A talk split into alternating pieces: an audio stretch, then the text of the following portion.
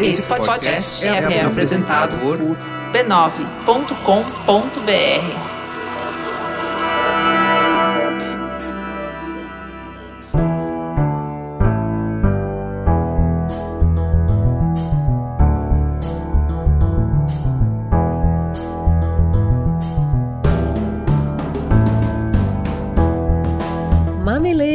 mamiletes, bem-vindos ao nosso espaço semanal de diálogo de peito aberto. Eu sou a Cris Bartz. Eu sou a Juva Lauer e esse é o Mamilos, o podcast que mergulha nas conversas difíceis.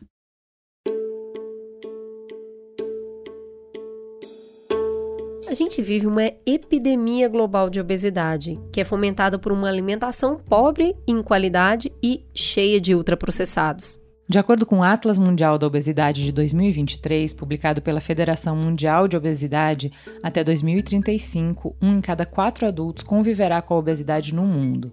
Esse número equivale a quase 2 bilhões de pessoas. No Brasil, a projeção é ainda mais preocupante. 41% dos adultos terão a doença em 2035. A obesidade é fator de risco para doenças cardiovasculares, que são a principal causa de morte no Brasil e no mundo e doenças como hipertensão e diabetes.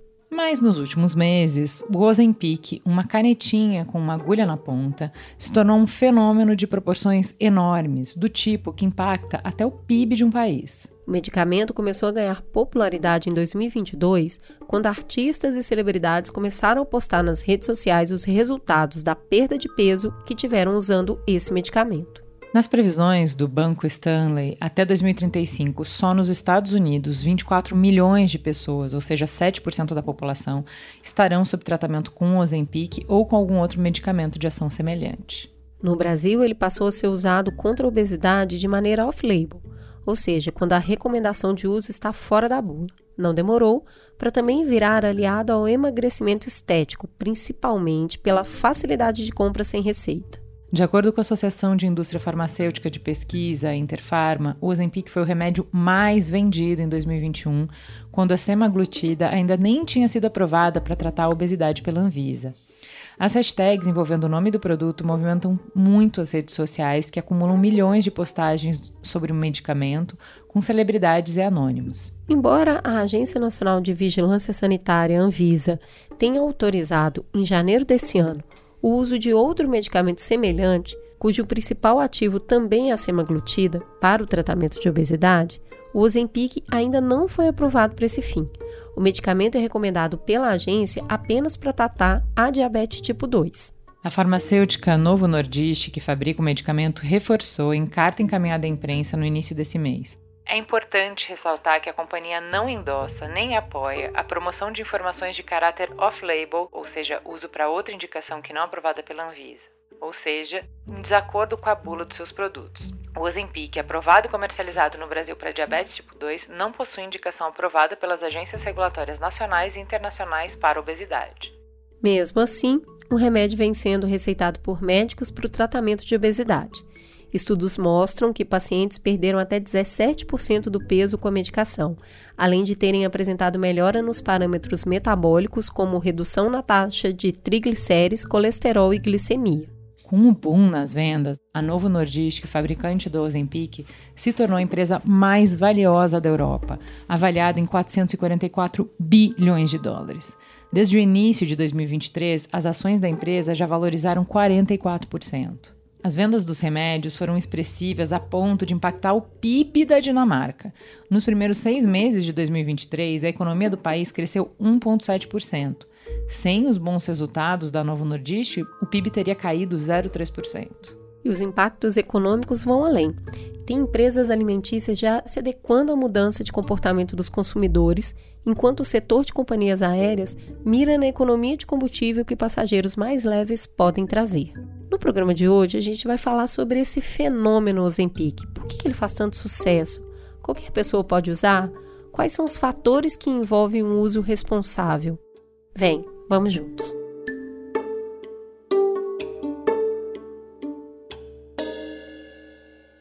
Vamos começar então apresentando quem está com a gente nessa missão complexa, né? Vamos começar pela Maria. Seja muito bem-vinda, Maria. Quem é você na fila do pão? Olá, Juliana e Cris. Primeiro que dizer que é um prazer estar aqui hoje com vocês. Eu escuto o Mamilo sempre, então é, fico muito feliz com a oportunidade de estar aqui do outro lado hoje. É, bom, na fila do pão, eu sou a Maria, eu sou nutricionista, doutora em saúde coletiva, sou pesquisadora do NUPENS, que é o Núcleo de Pesquisas Epidemiológicas em Nutrição e Saúde da USP, e eu sou professora do, da graduação de medicina, de uma matéria que chama Medicina Baseada em Evidências na Santa Casa, aqui de São Paulo. E eu também queria dizer que eu sou uma pessoa, uma mulher que fica sempre também de olho no meu peso e me preocupo com o meu peso, não só por uma questão de saúde, de bem-estar, mas também porque eu estou imersa nesse universo que, que aponta para gente para um padrão de beleza baseado na magreza e eu tento perseguir também, eu não estou imune a, essa, a esse padrão imposto pela, pela sociedade da magreza e, dessa, e da beleza associada à magreza. Então, eu também sofro com questões relacionadas ao meu próprio peso. Amei essa introdução, amei essa apresentação de você. Márcio, seja muito bem-vindo. Quem é você na fila do pão? Bom, primeiro agradecer, gostei muito do, do convite de vocês e da flexibilidade da gente conseguir um horário que pudesse participar. Uh, eu, eu sou médico formado pela Faculdade de Medicina da USP, com residência em endocrinologia, doutorado em endocrinologia, e eu tenho uma atuação maior na área de obesidade. Né? Então, hoje eu, hoje eu sou responsável pela unidade de obesidade, que pertence à disciplina de endócrino do, do HC, e eu tenho uma atuação forte aí em relação às sociedades médicas. Né? fui duas vezes presidente da ABESO, fui diretor nacional da Sociedade Brasileira de Endócrino em duas gestões também, e estou ligado à Sociedade Brasileira de Diabetes também. Muito bom, doutor Márcio. Então, já quero começar com a pergunta que, assim, deixa a gente sempre num limiar de confusão ajuda a gente, por favor, definindo o que é a obesidade. Ah, bom, a obesidade é uma doença que decorre do excesso de tecido adiposo do corpo. Então, quando esse tecido está numa quantidade que começa a fazer mal à saúde, não é necessariamente definida pelo IMC. Né? Tem, tem pessoas que têm IMC normal, mas que têm uma, uma gordura acumulada mais no abdômen, por exemplo, você nem diria que eles têm obesidade, mas eles têm um tipo de obesidade que faz mal à saúde também. Que hora que a gente define o volume de tecido adiposo que passa a ser considerado obesidade? E aí, o que, que é a doença? Porque o que, o que o senhor está me falando é, a partir do momento que a pessoa tem muita gordura no corpo, ela vai desenvolver problemas de saúde. Então, na verdade, é uma consequência do que vai acontecer qual que é esse limite, né? Tipo, ó, a partir daqui é considerado obeso e quais são os problemas de saúde que vão acontecer no corpo dessa pessoa e como é que a gente consegue afirmar que esses problemas são em decorrência da quantidade de gordura? Bom, tem várias formas de você medir. Você pode calcular o índice de massa corpórea, você pode usar uma fita métrica e medir a circunferência do abdômen, você pode fazer até uh, exames para medir essa quantidade de gordura. Né?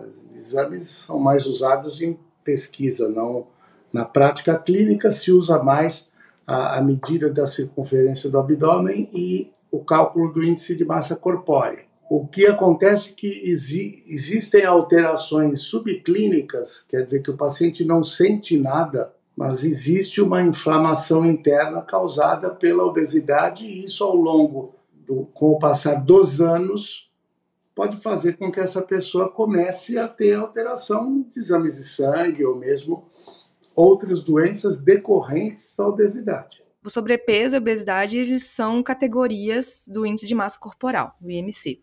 O IMC é um cálculo matemático, que é o nosso quilo dividido, nosso peso né, em quilos dividido pela nossa altura ao quadrado. Aí você tem uma, uma medida, que é quilos por metro quadrado, e você coloca numa tabela, né? Tem pontos de corte para você classificar em sobrepeso, obesidade, eutrofia, né? Que é o peso normal, ou baixo peso. E aí, é, quem tem o IMC acima de 25 quilos por metro quadrado é classificado nessa tabela como pessoa com sobrepeso, né? Então, do 25 ao 30 é sobrepeso.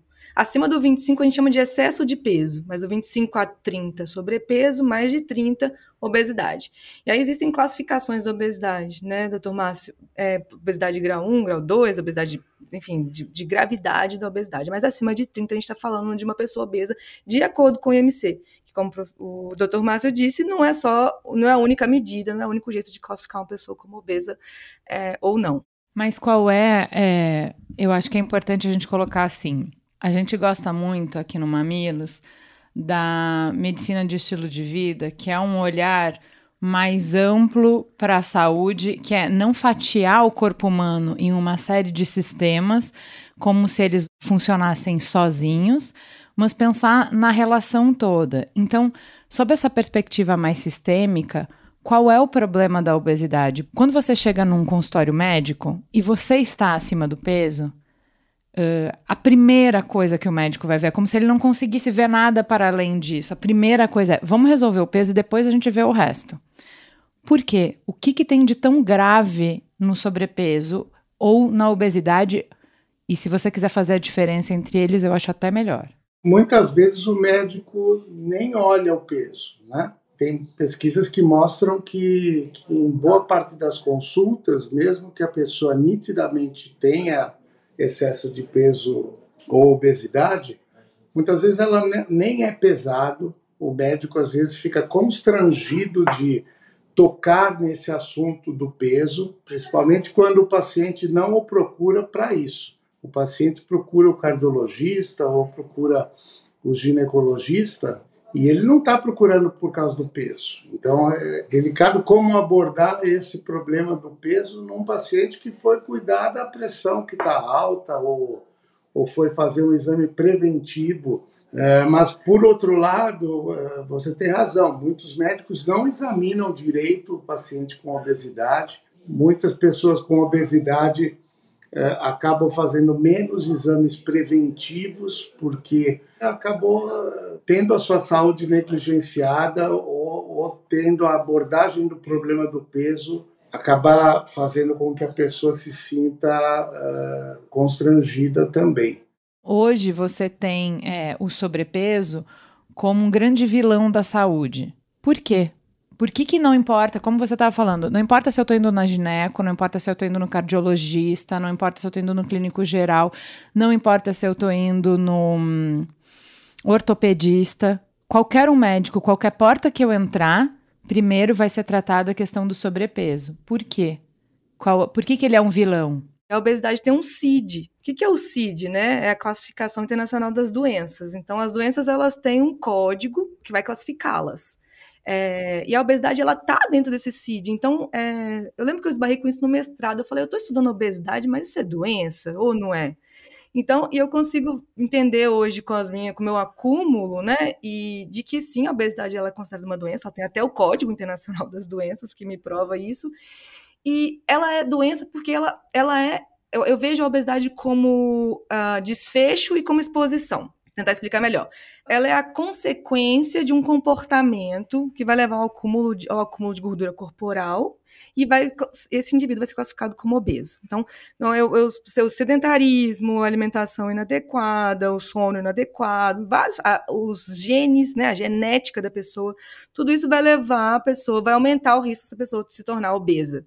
Então, ela é o resultado de um comportamento, um resultado de uma, de uma genética individual, ela é resultado de várias coisas, de vários, da influência que a gente sofre do meio, da nossa condição socioeconômica. Então, ela é resultado de um monte de coisas.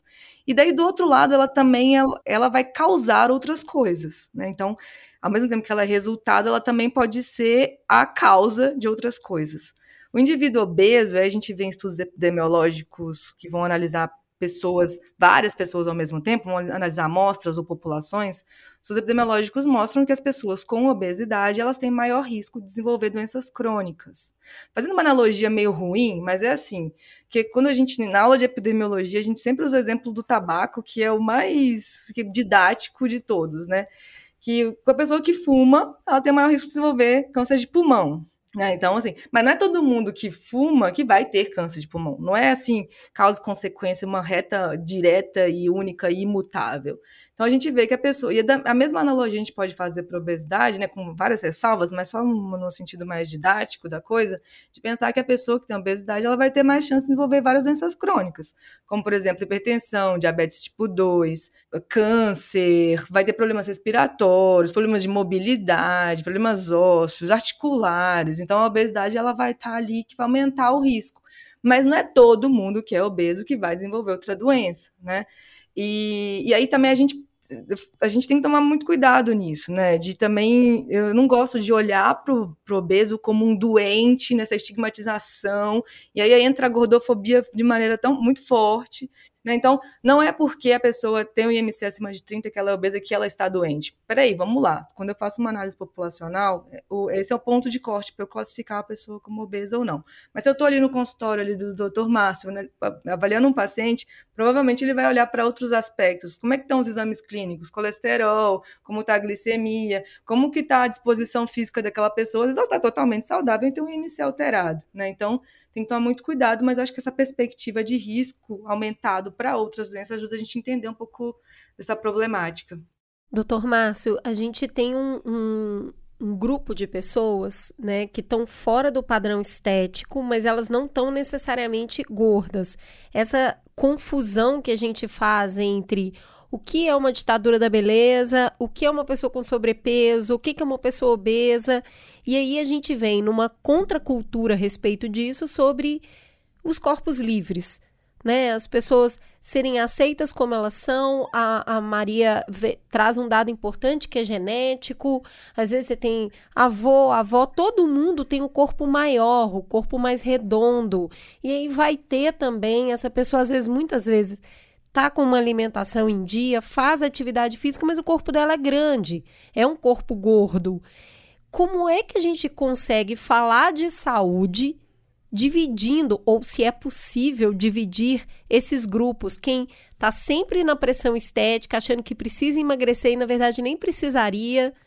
Quem está gordo, mas está saudável como é que a gente pode promover uma conversa onde as pessoas se sintam acolhidas e não atacadas? E nem ter os seus monstros ali reforçados pela endocrinologia? Bom, eh, a obesidade ela é uma doença de difícil tratamento. Então, muitas vezes essa aceitação da obesidade como se fosse algo normal, ela vem também de experiências frustrantes que as pessoas tiveram no passado. Essa aceitação do excesso de peso como algo normal até passou pela, pela área médica, né? Começou a se falar de obesidade metabolicamente saudável. Então, pessoas que estavam com obesidade, mas que quando você ia ver os, os, exames de sangue, colesterol, glicose, pressão está normal, ácido úrico está normal, então aquela pessoa era chamada de uma pessoa com obesidade metabolicamente saudável. Da mesma forma que a gente pode ter pessoas magras que não estão saudáveis devido a essa gordura abdominal, mas com peso normal. O que se observa é que quando passa 5, 10 anos e você repete os exames naquele grupo, metade já não está mais saudável. Os exames começam a se alterar. Você passa mais 5, 10 anos, tem mais um grupo que já não pode ser considerado saudável. Então, aceitar a obesidade como algo normal não faz muito sentido do ponto de vista médico. Né? Não estou falando de estética, estou falando de, de saúde. É como você dizer, não, minha pressão é alta, mas é, o normal dela é assim.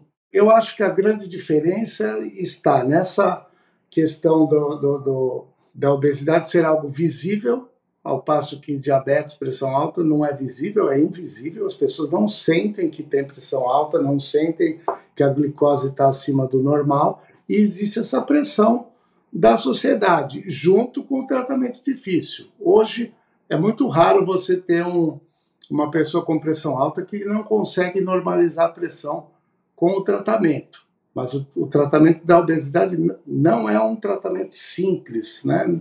Não é simplesmente prescrever um remédio, é um tratamento multifatorial. Os remédios também, durante muito tempo, ou não eram os ideais ou não tinham um efeito tão satisfatório. Vários saíram do mercado porque, com o passar dos anos, tinha efeitos colaterais que as agências reguladoras não aceitavam. Remédio para obesidade tem que ter um perfil de segurança muito grande, porque são milhões de pessoas que, que vão tomar. Então, às vezes você tem remédio para uma doença que é eficaz para obesidade, mas ele não recebe aprovação para obesidade, porque o número de pessoas que vai tomar é muito grande. Mas eu, eu acho que um, uma coisa importante, assim, que obesidade não é uma escolha pessoal. A pessoa não escolhe ser obesa, né? Quando, quando a gente fala de comportamento, dá a impressão que a, a pessoa pode se comportar de uma forma ou de outra Evidentemente que mudanças comportamentais até fazem parte do tratamento, mas eu costumo dizer assim que os magros não são exemplos de pessoas fisicamente ativas e que comem direitinho. Boa parte deles come mal, boa parte deles é sedentária também, mas a pessoa que tem obesidade, ela tem uma biologia interna que a torna suscetível a ganhar peso no mesmo ambiente esse ambiente urbano moderno, cheio de alimento ultraprocessado, que faz um indivíduo ganhar peso, mas o outro não ganha peso. Só que quando você entra no, no, numa loja de fast food e você vê um magro comendo o sanduíche com a batata grande, você não julga o magro. Mas na mesa ao lado tem uma pessoa com excesso de peso e ela já é julgada porque ela está comendo a mesma coisa que o outro. Então, acho que isso é uma coisa importante e é por isso que a genética entra aí. Né? A genética faz com que, com o mesmo comportamento, uma pessoa ganha peso, a outra é protegida do ganho de peso. Sabe o que, que me veio uma, um paralelo aqui? Me corrija se eu estiver errado, doutor Márcio. A gente tem, é, analogamente, muito é, estigma e preconceito com transtornos mentais. Também não é culpa da pessoa, também é multifatorial, então tem questões de ambiente, tem questões é, genéticas e tem questões comportamentais que são sim escolhas, mas é multifatorial. E isso precisa de tratamento, isso precisa de cuidado, e isso não, não deveria ser acompanhado de, além de todo esse processo de sofrimento que a pessoa passa, ainda ter um, um sofrimento imposto socialmente.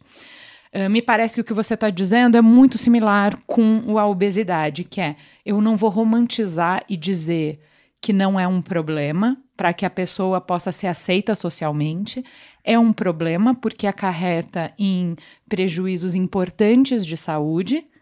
Agora, é um problema que não deveria causar estigma, que não deveria ser agravado por um preconceito social, por uma, um, um marcador da pessoa uh, ser vista negativamente porque ela está enfrentando uma batalha pessoal contra uma condição de saúde ou uma doença que não é uma escolha dela, que não é decorrente de um mau comportamento ou de falta de caráter.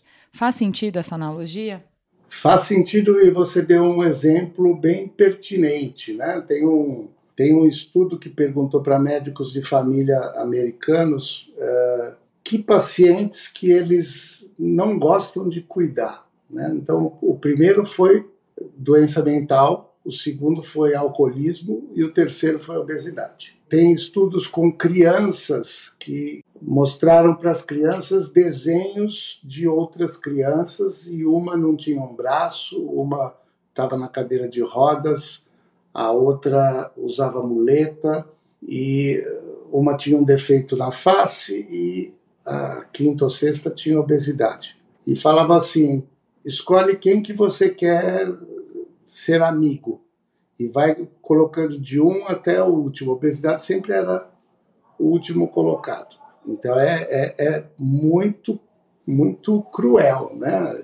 Isso com crianças assim, de 8 anos, 9 anos de idade. Um problema da obesidade é que é, o estudo da obesidade é muito recente. Então, a, conhecimento sobre um pouquinho mais profundo sobre a fisiologia que envolve o ganho de peso tem uns 20 anos. E os médicos não aprendem obesidade na, na faculdade. Acho que o nutricionista também não estuda muito obesidade durante a faculdade. São poucas horas. É, aqui na, na Faculdade de Medicina da USP, é, tem algumas horas durante o segundo, terceiro e quinto ano que, que eles aprendem sobre obesidade. Isso não é uma coisa só do Brasil. Eu perguntei para um professor de Harvard quantas horas no curso de medicina são dedicados a ensinar obesidade para os médicos. Ele falou uma hora durante os seis anos de curso. Nossa. Então, os médicos eles estão despreparados para cuidar de obesidade. O médico se atualiza sobre obesidade lendo jornal, navegando pela internet e lendo revista. Ele, ele... Eu estou muito chocada, porque epidemiologicamente é muito importante, né? É um fenômeno muito importante. Uma hora? É, Maria, eu queria te trazer um pouco para a conversa para saber disso. Você trabalhando um pouco com dados também e olhando para essa saúde populacional, a gente consegue já no Brasil traçar um perfil das pessoas que estão obesas, entender um pouco do número de, de qual o tamanho da população que a gente está falando. Já temos alguma base de informação para isso? Sim, a gente tem até um certo acúmulo de uma tendência, de uma evolução da obesidade no Brasil é uma pesquisa que é o Vigitel, que é a, pesquisa de vigilância de fatores de risco e proteção para doenças crônicas por inquérito de telefone, uma pesquisa feita por telefone, né, como o próprio nome diz, feita pelo Ministério da Saúde. Ela mostrou para gente que a obesidade, né, a prevalência de obesidade na população brasileira aumentou 72% nos últimos 13 anos. Nossa. Saiu de 11,8% em 2006 e, pra, e passou para 20,3% em 2019, é, que é esse dado que eu, que eu mais recente eu consegui acessar. E isso da obesidade. Então, a gente está falando de que dois a cada dez adultos brasileiros são obesos é, hoje, né, assim, em 2019 no Brasil. E 55% da nossa população tem sobrepeso. Né? Então, a gente está falando de de uma prevalência muito alta, né, para uma dedicação acadêmica muito baixa, conforme apontado pelo Dr. Márcio. E o que a gente vê é uma tendência, então, de aumento, né? Então, assim, para além do dado que a gente tem hoje colocado aqui, a gente vê essa, essa tendência de, de essa, essa crescente na prevalência, o que torna mais importante ainda a gente pensar e problematizar a obesidade no Brasil.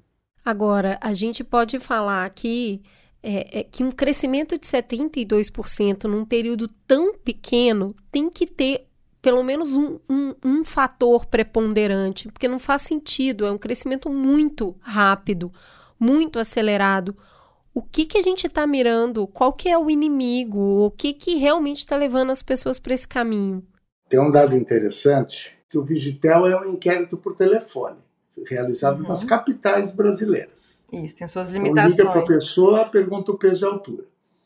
E você tem a Pesquisa Nacional de Saúde, que é feita a cada cinco anos, mais ou menos. Às vezes muda de nome, pesquisa de orçamento familiar, pesquisa nacional da saúde, mas aí as pessoas são efetivamente pesadas e medidas e tem uma amostra grande que é representativa do país. Então, o Vigitel sempre dá menos obesidade do que a Pesquisa Nacional de Saúde, porque a pessoa aumenta um centímetro na altura, diminui dois no peso. Então, o, o 20% de, de obesidade no Vigitel é 25% na pesquisa nacional da Ou saúde. Ou seja, piora. Perfeito. E os 55% é 65%. Quer dizer, então, de cada três brasileiros adultos, dois têm excesso de peso. Né? E de cada quatro, um tem, tem obesidade.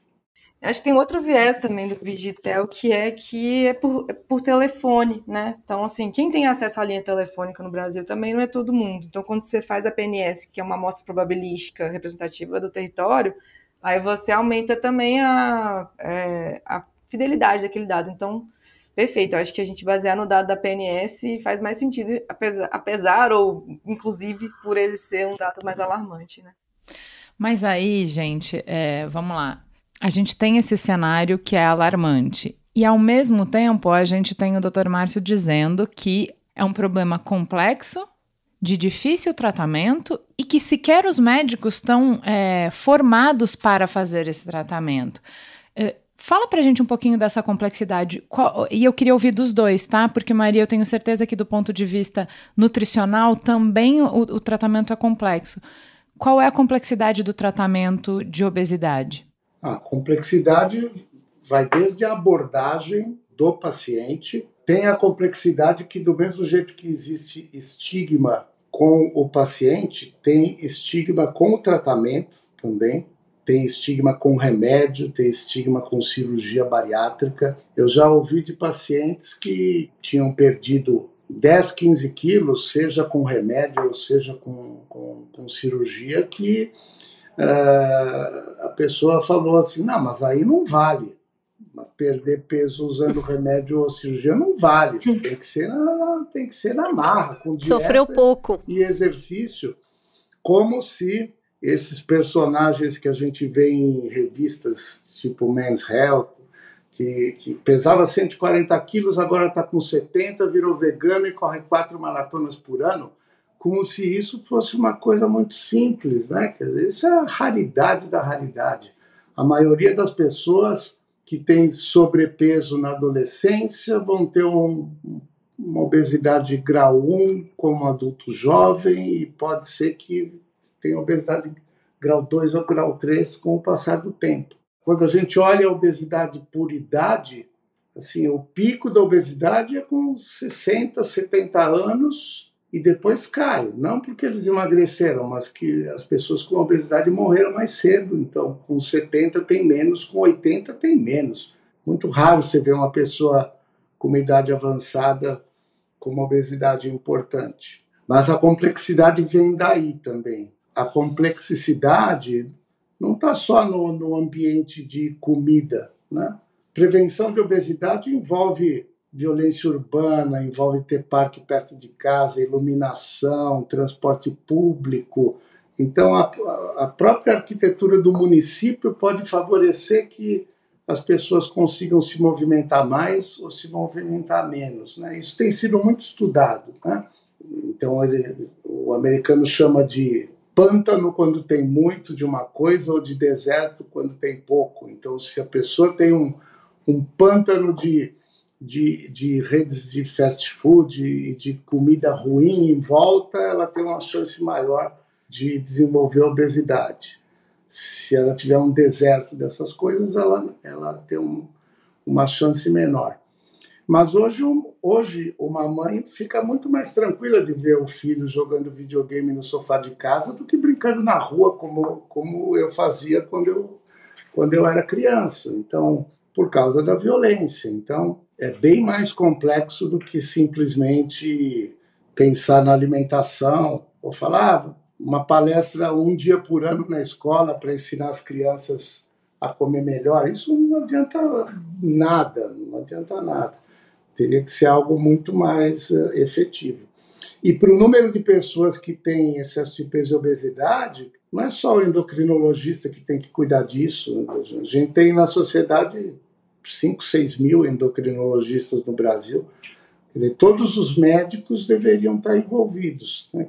os clínicos, cardiologistas, ginecologistas. Mas é difícil e eles não estão preparados. Então, o exemplo mais comum pensando no cardiologista, é ele passar um remédio para pressão, um para o colesterol, um para glicose alterado, um para o ácido úrico, e quando acompanha o paciente até a porta, dá um tapinha nas costas e fala assim: vê se você pega um pouquinho de peso que, que vai ser bom para você. O que, que adianta isso? Não adianta nada. Né? Então, o profissional tem que se envolver mais e a formação dele tem que ser melhor nessa área de obesidade. Maria, traz um pouquinho da sua perspectiva, por favor. Várias coisas emanaram ouvindo o Márcio falar e eu queria dar eco para um monte de coisa que ele disse, inclusive, né? Primeiro, é, pensando nessa coisa da formação médica para o manejo da obesidade e, e quem deve tratar da obesidade, né? Voltando um pouco nesse assunto, o nutricionista clínico, ele às vezes tem uma coisa de que my precious, assim, com a alimentação, né?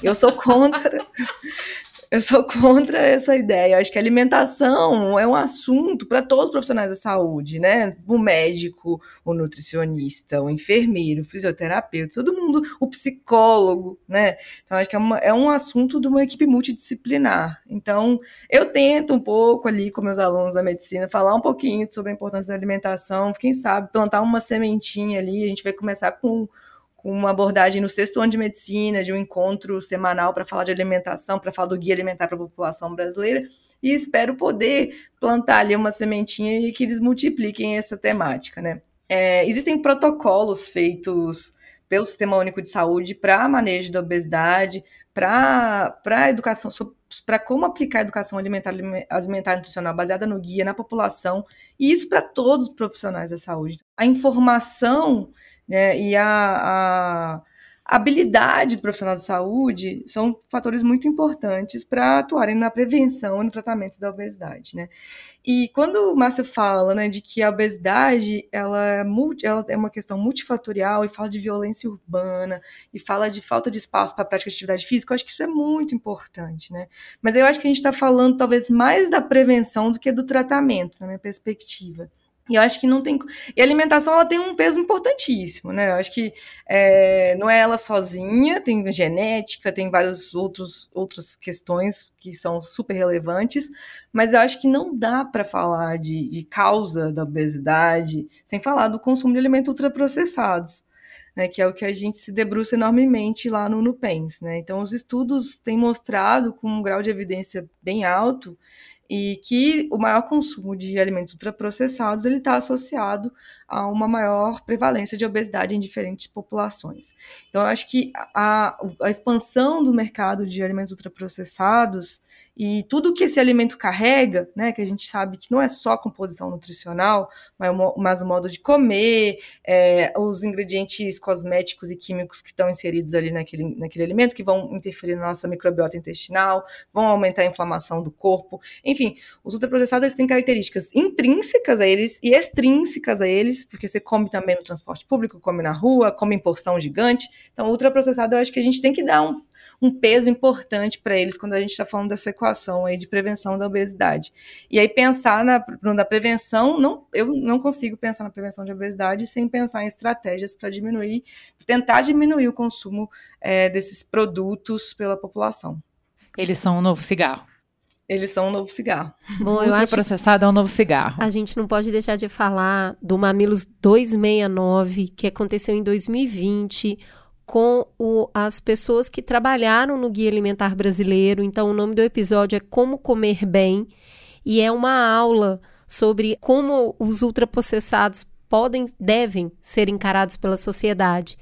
Bom, vamos dar uma respirada aqui que a gente entendeu o tamanho do problema e a gente precisa, no segundo bloco, falar sobre existe uma coisa messiânica, será, para resolver tudo isso?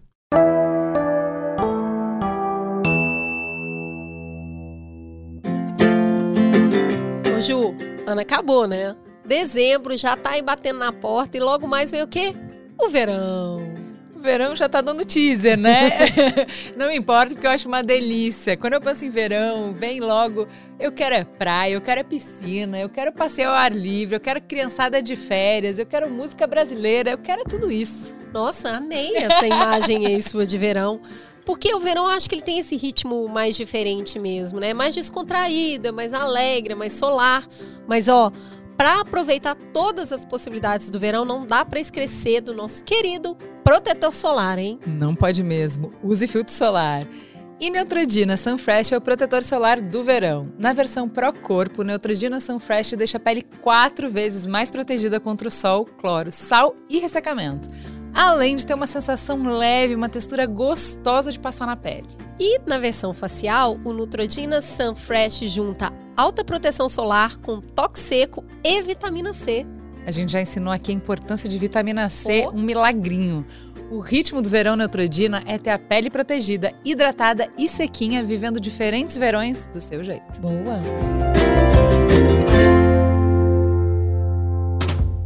Gente, então tá. A gente no primeiro bloco entendeu por que a obesidade é um problema, é, entendeu a complexidade desse problema e a prevalência desse problema. E agora a gente chega num remédio que mudou, impactou a economia fortemente, que está sendo celebrado como a grande salvação da lavoura, que é o Ozempic. Doutor Márcio, vamos lá, o que, que é, como ele funciona e por que, que ele está causando tanto frisson? Bom, a gente falou bastante sobre a prevenção, o guia alimentar para a população brasileira é fantástico, mas quando a gente fala de tratamento e particularmente de remédio, é importante lembrar que não tem nada no SUS para tratar a obesidade, zero. E, e, o SUS tem cirurgia bariátrica, mas eu costumo dizer que o SUS tem filas para fazer cirurgia bariátrica, porque a pessoa entra numa fila que demora anos e, e muitas vezes ela não consegue fazer a cirurgia também. Então não dá para ter um programa de prevenção, o extremo e não ter algo mais básico que, que possa ajudar as pessoas a não agravar o seu quadro. Né? Mas, sem dúvida, estão começando a chegar medicamentos muito eficazes para tratar a obesidade. Né? Então, o, o, Ozempic, que é um medicamento para diabetes, mas foi estudado também em pessoas com obesidade, ele é bastante eficaz. Então, o motivo dessa febre toda do, do remédio até faltar nas farmácias é o fato de que ele é muito eficaz. Ele é, ele é muito eficaz. Pessoas com obesidade e problema de coração morreram menos no estudo com, com esse remédio. Então, começam a, a chegar medicamentos que podem realmente mudar o, o quadro. O que, que o Exempic faz no corpo? Como que ele age? Ele foi estudado a partir do conhecimento de uma substância interna nossa que é produzida durante a alimentação e que vai melhorar o nível de glicose no sangue e vai trazer saciedade. Essa substância seria um dos responsáveis pela sensação de plenitude, de saciedade do indivíduo interromper a refeição quando ele está satisfeito. Então, com base nesse conhecimento, a indústria farmacêutica tentou uh, produzir substâncias parecidas com essa nossa substância interna, que chama GLP-1, e começaram a surgir. Surgiram outros antes do, do Ozempic. Né? Tinha de aplicação duas vezes por dia, de aplicação diária, e agora o Ozempic de, de aplicação semanal. Mas uh, é, é um, uma nova linha de tratamento e, e, tem vários outros parecidos, pelo menos uns oito que devem chegar no mercado nos próximos anos, alguns até mais eficazes do que do que o Ozempic. Minha grande dúvida em relação ao Ozempic, depois se o Márcio quiser complementar, eu adoraria entender melhor é a questão do longo prazo. Exato. Né? Será que como que é a longo já temos evidência sobre o longo prazo? Mas, bom, mas voltando sobre a abordagem, eu acredito que eu volto naquela no tecla, né, da necessidade de uma abordagem multidisciplinar. É, no SUS, de fato, não há previsão de uso de medicamento nenhum, né? Então, o, no protocolo para manejo da obesidade fala em prática de atividade física, controle da alimentação e apoio psicológico, né? Então acho que tem traz esses três pilares e eles fazem uma ressalva nesse protocolo dizendo que muitos medicamentos não, esse é o protocolo de 2020, né? Então acho que é uma era pré-Ozempic. Uhum. Falam que muitos medicamentos não são contemplados nesse protocolo pela ausência de evidência científica forte para que justifique a inclusão desses medicamentos é, no protocolo de manejo da obesidade.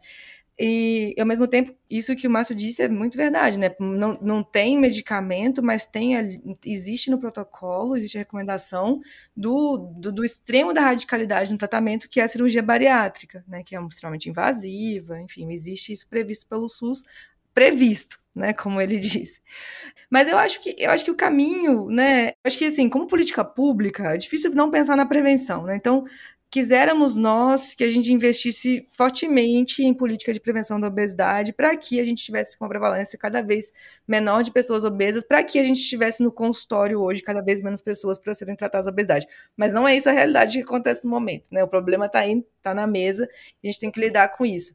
É, e eu acho que é isso: alimentação, atividade física, a avaliação individual de cada um, né? Entender que cada um está disposto a utilizar, a arcar com o custo desse tratamento, porque eu acho que o Zempic também não é nada acessível, não, não sei, nunca vi o, o valor, mas eu, eu, tenho essa intuição de que não é uma coisa... Mil reais a caneta. que dura o quê? Uma semana? Depende da dosagem a, a que a pessoa vai usar, né? E aí, daqui a pouquinho a gente fala um pouquinho desse excesso de uso, mas sem dúvida, uma coisa que não é acessível. Mas é isso, acho que é. O tratamento também não vai ter uma resposta isolada.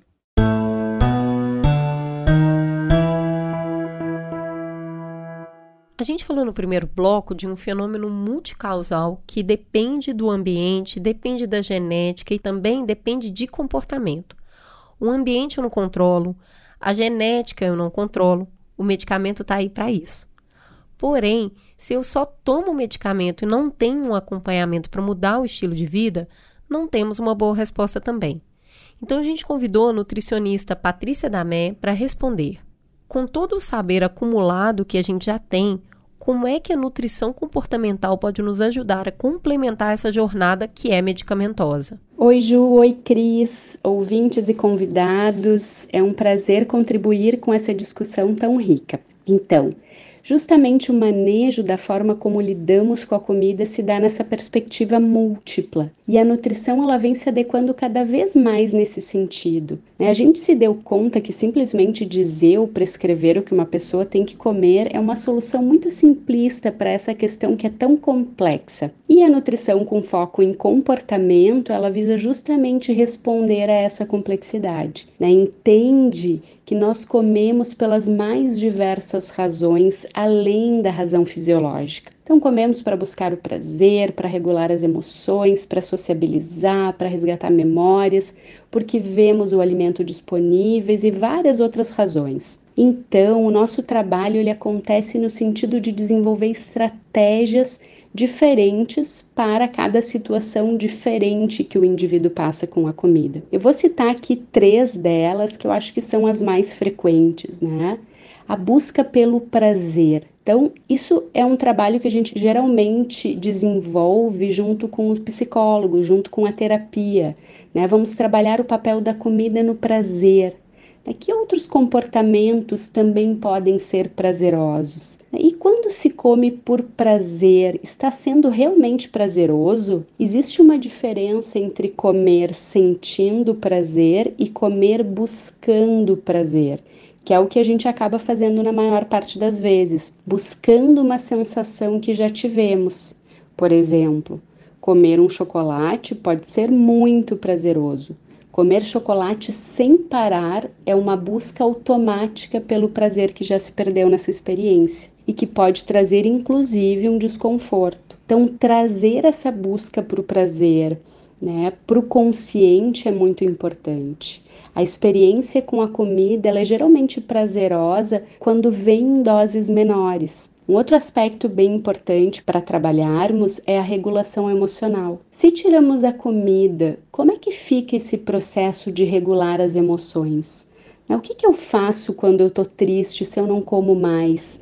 Né, na presença dessa emoção. Então, isso precisa, por exemplo, ser visto em terapia. Não está errado comer para lidar com uma emoção, geralmente uma emoção aversiva, como ansiedade, tristeza, raiva mas também não é adequado que a minha única forma de lidar com as emoções seja comendo. Também não é adequado que eu troque o desconforto emocional pelo desconforto físico de ter comido demais. Então, são processos que precisamos trabalhar e ajudar o indivíduo a achar o seu equilíbrio na, nessa relação. E o último ponto é a presença do alimento. É natural para o nosso cérebro comer quando há comida disponível. Isso é automático, é o que ele foi programado para fazer. Nós temos exatamente o mesmo cérebro que foi desenvolvido para sobreviver numa época em que a comida era muito escassa. E apesar de muita gente não ter acesso à comida ainda hoje e passar fome, nós nunca na história da humanidade tivemos tanto acesso à comida e a comida tão palatável. Né? Então, é um cérebro desenvolvido para sobreviver num ambiente de escassez de alimento que caiu aqui nesse ambiente com tanto estímulo de comida. A resposta natural do cérebro primitivo é comer e comer sempre. É um treinamento estar no ambiente com muitos alimentos. E de forma irônica, quando a tentativa é não comer, né, quando a pessoa recebe uma orientação de não coma, o nosso cérebro primitivo ele vai lá e vai lutar com ainda mais força para que esse indivíduo coma. Então é um trabalho que é preciso desenvolver, né? lidar com o ambiente, com alimentos e estímulos que lembrem alimentos. Construir esse espaço para uma escolha, diminuir a força e o estímulo que a presença do alimento tem em nos fazer comer. Um grande abraço.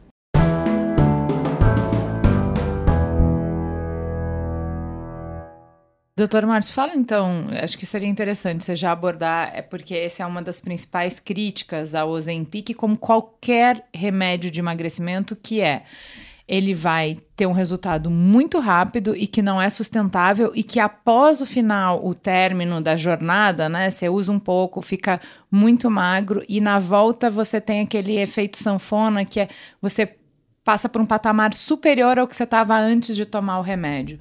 Como é isso com o, o tratamento? E aí, não vamos usar o espantalho? Não o tratamento automedicamentar, a automedicação, não, o tratamento pro, com protocolo correto. Bom, em defesa do, do tratamento, eu acho assim, o gestor público também tem preconceito com tratamento para obesidade, porque não faz sentido uma medicação que foi aprovada pela Anvisa, foi aprovada pelo FDA, simplesmente dizer que não tem evidência para para ser usado. Né? Todos os remédios são aprovados da, da mesma forma. Né? Eles têm que fazer estudos com um grau de evidência suficiente para ser aprovado. Uma outra coisa que eu costumo dizer é que o efeito sanfona ele existe em todas as doenças crônicas se o tratamento for interrompido.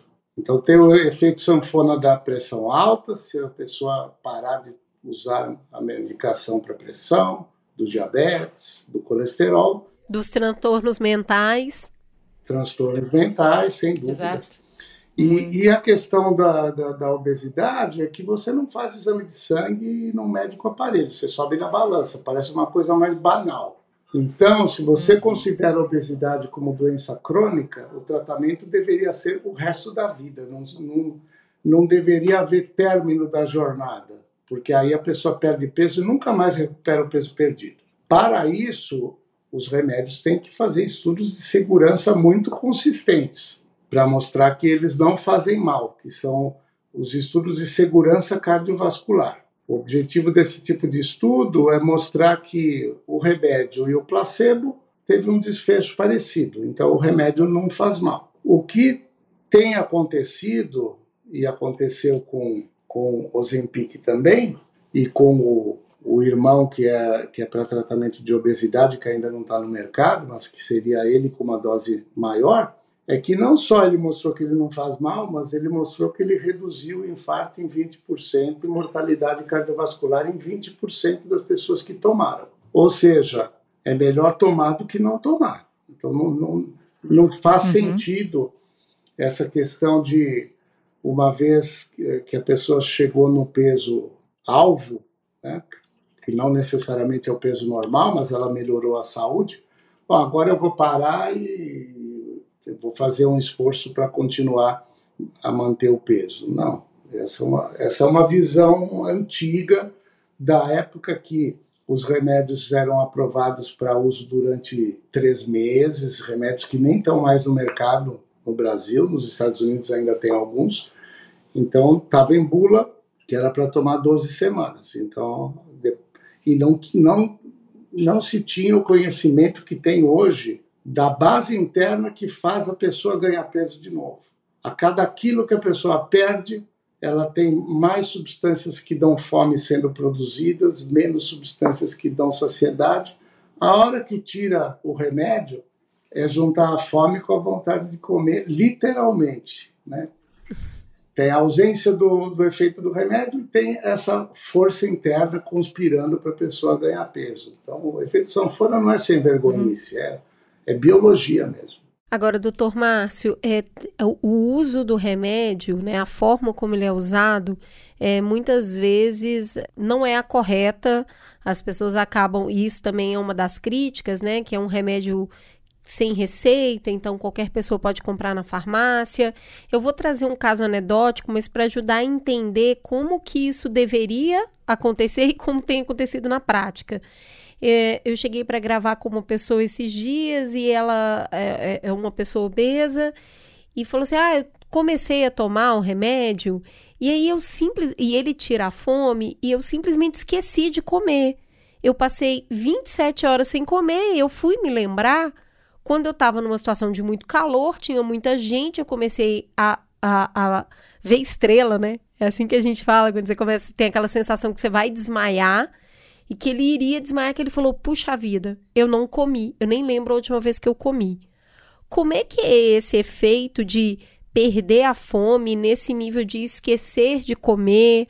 Como que esse acompanhamento deveria ser feito para ter um uso correto do medicamento? Bom, muitos efeitos colaterais importantes que a gente vê na internet é por conta de pessoas que às vezes nem têm obesidade e, e tomam uma dose que está escrita na bula ali, não poderia ter usado doses muito menores, então essa, essa pessoa provavelmente tomou uma dose maior do remédio, porque o, o efeito não é devastador dessa forma, da pessoa ficar 24 horas Uh, isso, isso acontece porque as pessoas tomam por conta própria, tomam doses às vezes inadequadas e aí assusta mesmo. Ah, paralisou meu estômago, me deu uma paralisia do estômago, vomitou um dia inteiro. São efeitos colaterais do remédio, mas usado da forma correta não, não acontece assim. Nossa, mas eu vejo muito paralelo de novo com a questão de saúde mental, porque também a galera acha que Rivotril é balinha e bora tomar. Eu não preciso nem lidar com as minhas questões e vamos tomar Rivotril. E, gente, a gente já tem vários programas do Mamilos. É necessário, é importante. Agora, não é para banalizar. Agora, é, doutor Márcio, eu acho que a gente não pode é, não falar também da, do uso inadequado para as pessoas que não têm obesidade. O que, que isso representa de risco? Uma pessoa que está um pouquinho acima do peso, está ali com seus 5, 7 quilos acima do peso, o peso estético que ela gostaria de ter. Ah, quero vestir 40, minha calça está 42, vou tomar um Ozempic aqui um pouquinho, vou voltar. Isso é um problema? Isso não é um problema? Como que, que e, e, inclusive acho que por isso que o, o medicamento também está sumindo do mercado, porque tem pessoas que talvez não tenham a indicação médica de tomar e estão tomando exclusivamente é, por questões estéticas. Como é que a gente conversa sobre esse lado? É, esse abuso de, de remédio é uma coisa complicada, né? E o exemplo da, da doença mental, a gente está falando de remédios controlados, que são vendidos somente com receita, alguns que têm tarja preta, remédio para déficit de atenção que a pessoa toma antes do, na véspera da prova para estudar melhor, né? Então esse, esse abuso existe em todas as esferas, mas quanto pesam as pessoas que foram estudadas para o remédio ser lançado? De 100 a 110 quilos em média. Então tem estudo que é 108, 105, mas são, são pessoas que têm obesidade. O remédio não foi desenvolvido para uma pessoa que pesa 60 quilos e que gostaria de pesar 55 quilos. É, é, eu, eu acho assim, o, muitas vezes na pessoa que tem obesidade, é, a estética pode fazê-la procurar o tratamento, mas, mas não nesse ponto de mudar um número de calça e utilizar uma medicação. É, eu, talvez eu gostaria de complementar no sentido de que é, você fala que uh, o tratamento de uma doença crônica é um tratamento continuado. Doença crônica, o próprio nome nos indica isso, né? É crônica, você não vai se curar dela, você vai tratar continuadamente. Então, eu acho que aí a proposta vem do Ozempic, veja, me corrija se eu entendi mal, é fazer o uso continuado do medicamento, né? E eu sem uma perspectiva de um desmame. Mas quando a gente faz analogia com, as, a, com a saúde mental, é, os usos o uso de medicamentos ele prevê um desmame, né? Então, não para todas as doenças é, mentais. depende. Depende muito, mas acho que essas de compulsão, né? Eu, eu fui fumante quando na minha adolescência, no início da vida adulta. Eu tomei remédio para parar de fumar, usei adesivo de nicotina, mas com a perspectiva de eu parar de usar esse medicamento depois de uma fase logo após a cessação tabágica, né? Então eu poderia seguir sem o uso desse medicamento. Porque havia uma, uma dependência química ali no, na nicotina, que eu precisei tratar, e depois eu me, eu me livrei dessa dependência. Sim, claro, eu acho que ainda tem que sempre me ligar com o cigarro, né? Se eu vou beber uma cervejinha, às vezes dá uma vontade, eu sei que eu, isso vai estar sempre me rodeando de alguma forma. Mas será que a obesidade ela precisa, precisaria, porque tem vários, é comportamento, é compulsão, é estilo de vida, né? Diferente de uma, da, da do diabetes, né, que a gente tem uma mudança na produção de insulina pelo pâncreas, né, e da hipertensão, que você vai ter um aumento pressório, você vai ter, você vai ter uma, é uma doença de válvulas e de cardíaca, você vai ter um novo funcionamento do organismo. A obesidade também, ela é multissistêmica, tem um monte de coisa funcionando diferente ali naquele organismo obeso. Mas será que me parece mais é, intuitivo, né? Acho que com a, com, com minha formação como nutricionista, com esse meu pezinho na prevenção, pezão na prevenção, né? Pensar que me, me assusta um pouco essa coisa da continuidade, né? dessa dependência desse medicamento. Aí eu, eu, é uma, realmente uma dúvida mesmo. Então, eu, eu continuo afirmando assim que existe uma uma visão diferente quando o tratamento é da obesidade em relação às outras doenças, porque se aceita perfeitamente que uma pessoa esteja tomando um antidepressivo durante 10, 15 anos, mas uh, o tratamento da obesidade com, com medicamento assusta. Não é necessariamente com esse medicamento, às vezes surge coisa melhor, né? com o passar do tempo, mas assim, se não houver um, um auxílio ao longo do tempo, o, o efeito sanfona é esperado. Esse, esse desmame, eu acho que é uma coisa muito poética, mas na prática, assim, as pessoas vão ganhar peso, vão ganhar peso de novo. Mesmo os estudos de intervenção sem remédio, com mudança intensiva de estilo de vida, vezes estudo de dois, três anos, a gente tem pelo menos dois grandes estudos uh, em, que não foi usado remédio nenhum, as, as pessoas depois do estudo ganharam peso de novo. E em relação à pressão alta e diabetes, boa parte deles tem obesidade. Se eu tratar a obesidade, eu sou capaz de tirar remédio de pressão e tirar remédio de diabetes e a pessoa até normalizar os seus, os seus índices. Né? Então, 80% dos, dos hipertensos e 90% dos diabéticos tipo 2 têm excesso de peso ou obesidade e vão ter melhora da doença se eles perderem 5 a 10% do peso. Não estou nem falando de normalizar o peso. O objetivo do tratamento é perder 10, 10, 10% do peso. É um excelente resultado quando você vai ver os outros parâmetros que melhoram. Mas eu acho que é isso, assim, é, a gente tem que, a gente não pode fazer a conversa, botar no mesmo balaio a conversa sobre pressão estética e sobre os abusos que estão acontecendo, da conversa sobre tratamento de, e, e, de manejo de uma é, epidemia de obesidade que a gente tem. Então, acho super importante que a gente vá pelo caminho que a Maria traz e que até o Dr. Márcio traz de vamos pensar em prevenção antes, porque a gente não pode ficar enxugando gelo para sempre. Vamos pensar que sociedade é essa que está produzindo esse tipo de problema e isso tem que ir na paralela de tratar as pessoas que hoje estão sofrendo com esse problema e que hoje estão morrendo por conta desse problema. E a gente vai ter que tratar na paralela todos os estigmas que tem sociais da gente como paciente, das estruturas é, políticas, é, sociais e médicas também, que nos impedem de tratar essa questão de saúde pública com a mesma ótica que a gente coloca para outras doenças crônicas. Quando a Maria estava fazendo essa pergunta de, é, mas não vai ter o desmame? Vem um pouco de, olha, a pessoa está com um desequilíbrio momentâneo. Uma vez que eu dei o ponto de partida dela de tirar esse, né, empoderar, tirar o obstáculo que está no caminho dela, ela tem que ser capaz de conseguir sozinha. O que você responde, veja se eu entendi certo, é não é momentâneo, é estrutural da mesma maneira que algumas questões de saúde mental são estruturais, da mesma maneira que outras questões uh, fisiológicas são estruturais e vai precisar de acompanhamento permanente, vai precisar de acompanhamento uh, de longo prazo. Em alguns casos pode ser uh, temporário. Né?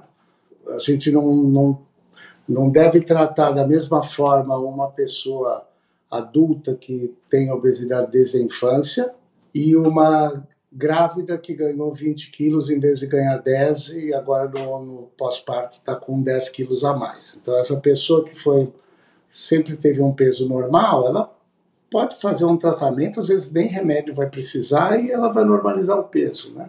A pessoa foi para o Canadá, fez um intercâmbio, em seis meses ganhou 8 quilos. Ela não vai precisar tomar remédio o resto da vida, mas quando a gente fala de pessoas que têm um problema há muito tempo, é, a chance de precisar da medicação é muito grande. O remédio não está faltando só no Brasil, o remédio está faltando no mundo inteiro.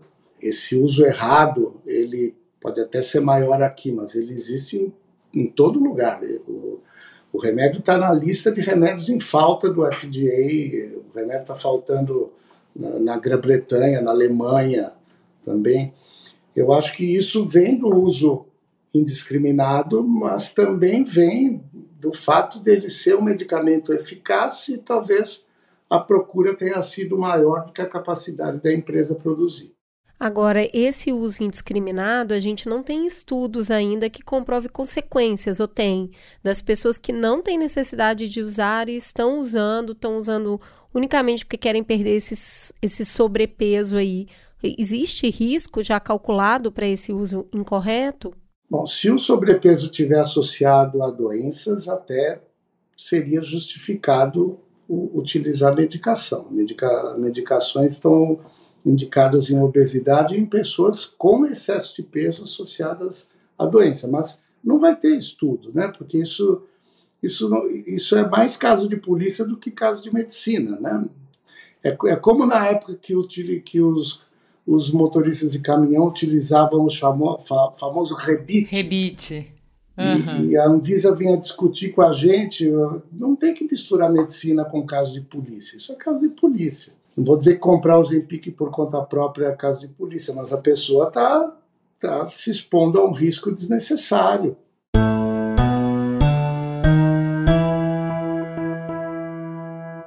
Deixa eu interromper um minutinho a conversa, porque a gente chamou o Dr. Bruno Gelonese, endocrinologista, pesquisador da Unicamp, membro da Associação Brasileira para o Estudo de Obesidade e da Síndrome Metabólica. É, a gente chamou ele para nos falar sobre os riscos de tomar o Ozempic sem indicação nem acompanhamento médico, só para emagrecer uns quilinhos. O Ozempic é uma medicação primariamente para uso para diabetes, mas nós sabemos que as pessoas têm comprado, às vezes por conta própria, para uso para obesidade. Aí a pergunta: qual o risco sem indicação médica? Primeiro, que algumas pessoas podem não ter obesidade e estar buscando um peso muito baixo com riscos para a nutrição. E, inclusive, algumas pessoas com algum comportamento obsessivo em relação à imagem corporal. A avaliação do médico do paciente com obesidade não se resume a pesar e ver exames laboratoriais, mas também avaliar a questão psicológica. O segundo problema é para as contraindicações, que não são muitas. O Ozempic está contraindicado para a pessoa que tem, por exemplo, uma doença de pedra na vesícula ativa, né? Isso pode ser um pouco problemático. Ou pessoas que têm problemas muito intensos de motilidade do estômago. Bom, isso é menos frequente, do que o principal problema, que seria qual? A pessoa ter algum efeito colateral e não saber como lidar com isso, seja a, alterando a dose da medicação, mudando o jeito de usar, mudando o horário, ou mesmo o uso concomitante de outras medicações. Isso, claramente, é uma atribuição exclusiva do médico que estaria acompanhando e que tenha conhecimento sobre obesidade. E, por fim, Aplicação de modo errado, o que seria isso? Aplicar uma dose alta e ter o efeito colateral de náusea e vômito exatamente porque aplicou de maneira incorreta. Isso é menos frequente, mas também pode ocorrer. Enfim, obesidade é um assunto sério que deve ser tratado com seriedade por quem está habilitado a tratar, principalmente quando nós estamos falando de uma medicação. Agora voltamos à conversa.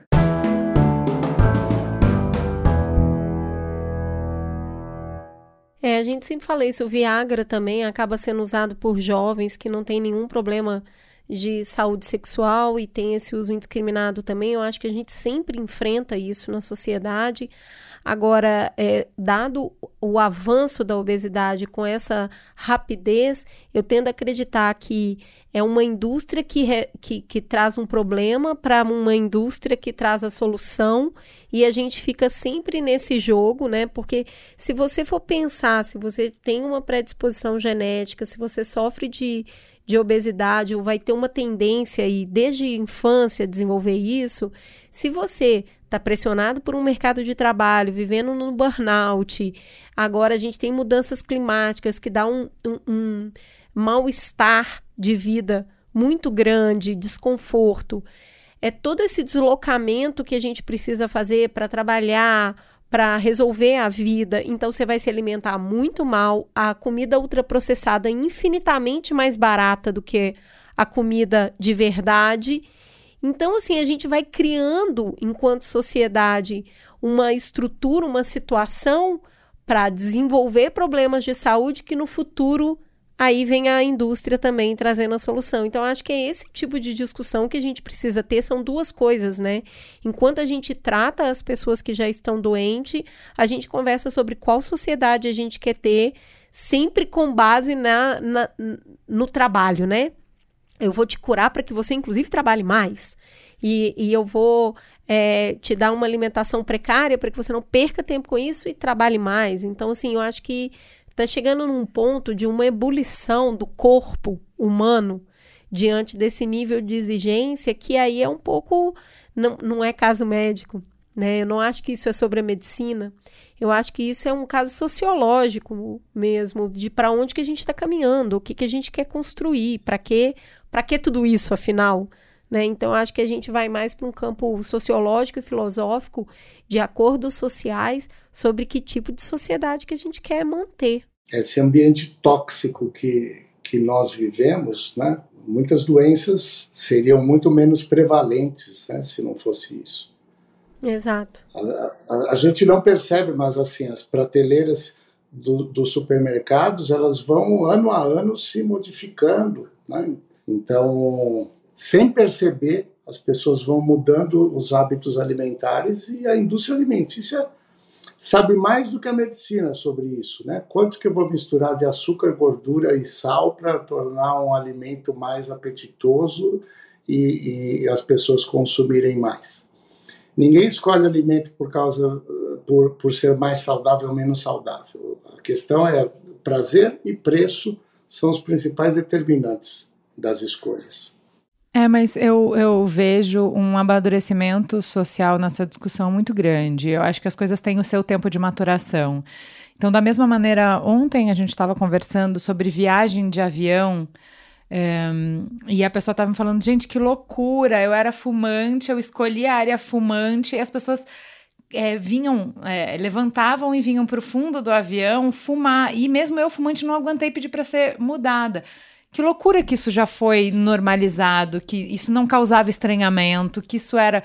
E hoje em dia não é mais. Não é mais ok fumar num carro fechado, fumar num restaurante, fumar no avião. Não, não é mais ok fumar na frente de criança. Então, acho que essa conscientização, eu também vejo esse caminho para ultraprocessado que longe, eu acho, de demonizar no sentido de que a gente tem o nosso prazer e que a gente vai usar desde que a gente use de maneira madura, acho que vai ter conversas de como é que a gente faz escolhas enquanto sociedade melhores para que a gente tenha uma vida em conjunto melhor. Queria agradecer demais vocês por essa conversa. Eu acho que a gente eh, entrou de um jeito, está saindo de outro completamente diferente. Acho que uma conversa muito madura, muito complexa, que eu não vejo ser feita dessa maneira em, em outros lugares. Eu realmente nunca tinha escutado uh, o que vocês nos trouxeram hoje. E já fica o convite aqui para que vocês voltem. Acho que a gente começou a explorar um problema que é gigantesco e que merece ser tratado com mais cuidado, com mais profundidade. Sem dúvida, isso rende horas de conversa. Sim, acho que foi uma troca excelente. Adorei fazer parte desse papo.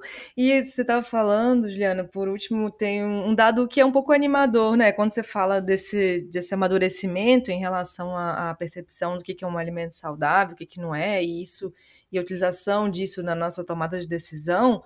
É, e você traz o exemplo do cigarro. Eu acho que o refrigerante, por exemplo, hoje já tem uma coisa, Sim, né? Tomar refrigerante não é bem visto mais. Tem uma coisa meio e a gente tem um dado que é legal, assim, é, que é que o ultraprocessado está crescendo no Brasil, mas está desacelerando o crescimento. Legal. Então, está crescendo? Está crescendo. É um problema? É um problema, mas está desacelerado. Ele cresceu, é, na última década, ele cresceu menos do que ele, numa velocidade menor do que, do que na década anterior. Então, acho que a gente também pode falar de pequenos pontos positivos nessa, nessa discussão. É, gente, eu lembro que há, há uns 10 anos atrás, quase 10 anos atrás, o documentário Muito Além do Peso, que foi lançado pela Alana, e o quanto as pessoas não viam nenhum problema em colocar Coca-Cola na mamadeira, né, uhum. de criança porque é um produto que surge e ninguém sabe direito o que, que é, é só gostoso. Então, eu acho que conversas como essas, conscientização sobre comida e toda essa conversa que a gente tem feito realmente leva as pessoas para outro lugar.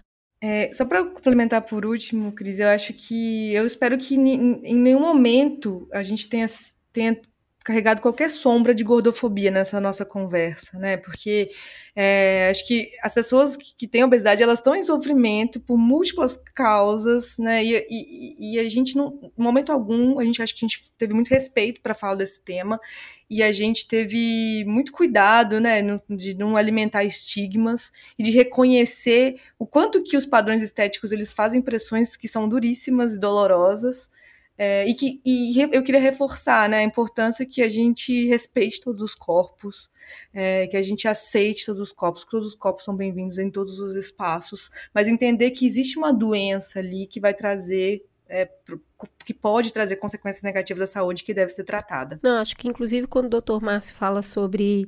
A gente está falando aqui de gente com 100, 110 quilos, que é onde a pesquisa foi feita. Eu acho que isso traça uma linha. Claro que a gente não está falando de pessoas de 2 metros aqui, que provavelmente esse peso faça sentido. Não é a média de altura do brasileiro, tá longe disso.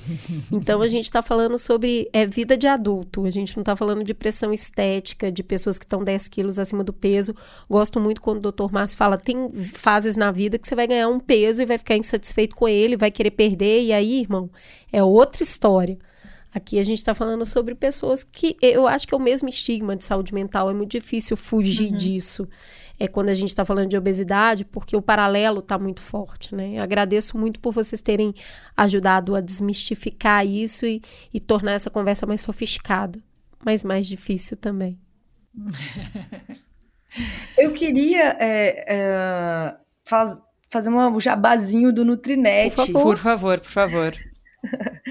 Bom, eu trabalho com uma pesquisa chamada Nutrinet Brasil, uma coorte, é um estudo longitudinal que vai acompanhar brasileiros por muitos anos. E é um estudo financiado pelo Ministério da Saúde e outras fontes de financiamento sem conflito de interesse. E o Nutrinet quer entender ainda mais sobre a relação entre padrões alimentares e doenças crônicas. Dentre as doenças crônicas que a gente estuda, tem a obesidade. Então, para participar do Nutrinet, todo mundo que tem acesso à internet, tem mais de 18 anos e mora no Brasil, pode participar. Digita Nutrinet no, no seu buscador, encontra o link, faz o cadastro. Todos os questionários são pensados para serem é, rápidos é, de serem respondidos e que não, não gerem cansaço para quem está participando como voluntário dessa pesquisa. E ela é muito importante para fortalecer política pública, para a gente fazer um diagnóstico da saúde no Brasil e tudo mais. Se tem uma reclamação que a gente faz toda semana no Mamilos é a dificuldade de gerar dados que a gente tem aqui no país. Então, olha, a doutora Maria faz uma pesquisa para isso, de longo prazo, ajude a gerar bons insumos para que a gente possa tomar boas decisões. Tem quase 100, tem mais, tem mais de 100 mil cadastrados, mas a gente tem que, que chegar, quer dobrar, quer dobrar essa. Vamos lá, mamileira. Dobrar a meta. Força mamileira. Vamos nessa. Doutor Márcio, foi um prazer. Doutora Maria, muito obrigada pelo compartilhamento de conhecimento de vocês. Voltem sempre. Obrigada. Obrigado, prazer foi.